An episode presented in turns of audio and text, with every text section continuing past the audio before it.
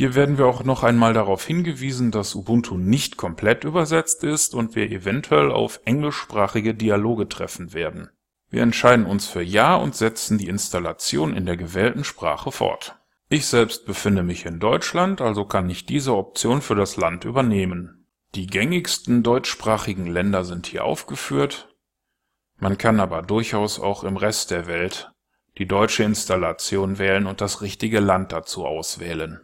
Die Auswahl kann sich auf lokale Einstellungen für Systemvariablen wie beispielsweise die Währung oder die Zeitzone auswirken. Wir bleiben in diesem Fall in Deutschland. Die Tastaturbelegung musste man früher genau kennen, heute gibt es einen Assistenten, der uns dabei unterstützt, die richtige Entscheidung zu treffen.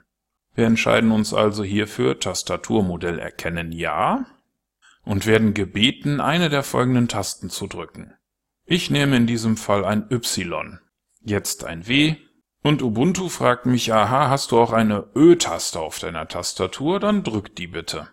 Wie man sieht, ist bereits dieser Dialog nicht übersetzt, nur die Überschrift ist in deutscher Sprache. Ja, ich habe eine Ö-Taste und die muss ich jetzt noch drücken.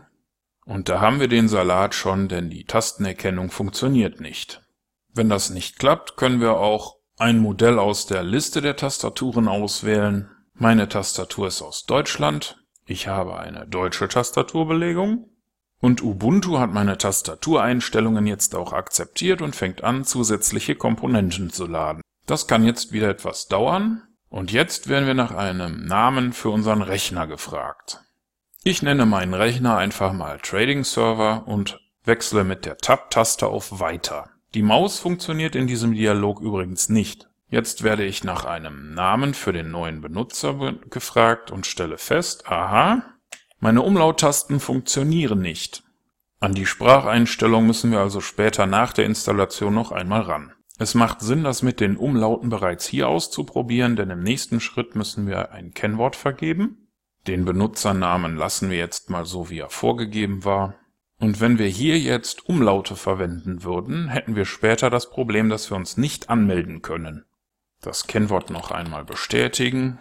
Und jetzt an dieser Stelle hätten wir die Möglichkeit, unseren persönlichen Ordner zu verschlüsseln. Das soll ein Diebstahlschutz sein, falls mein Rechner gestohlen wird, was bei einem virtuellen Server wohl nicht passieren dürfte. Ich bleibe also bei persönlichen Ordner verschlüsseln Nein und auch die Zeitzone für Berlin ist für mich korrekt. Jetzt möchte Ubuntu gerne die Festplatte neu partitionieren. Das bedeutet, die bereits beschriebenen Bereiche, die von meinem alten Betriebssystem verwendet werden, müssen zunächst ausgehängt werden, damit die Platte neu formatiert und partitioniert werden kann.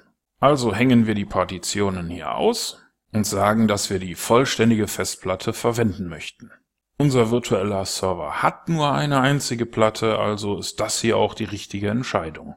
Ubuntu hat für uns jetzt eine Partition 1 im ext4-Format angelegt und wir haben eine zusätzliche Partition, die als Swap-Speicher dient. Das bedeutet, wenn der Arbeitsspeicher knapp wird, dann wird diese Partition als zusätzlicher Speicher für die Auslagerung benutzt. Das soll die Leistung unseres Servers verbessern. Ich bin damit zufrieden also wechsle ich auf Ja und jetzt wird die Platte formatiert und die Partitionen werden erstellt. Nach der Partitionierung wird das Grundsystem von Ubuntu installiert, was einige Zeit dauern kann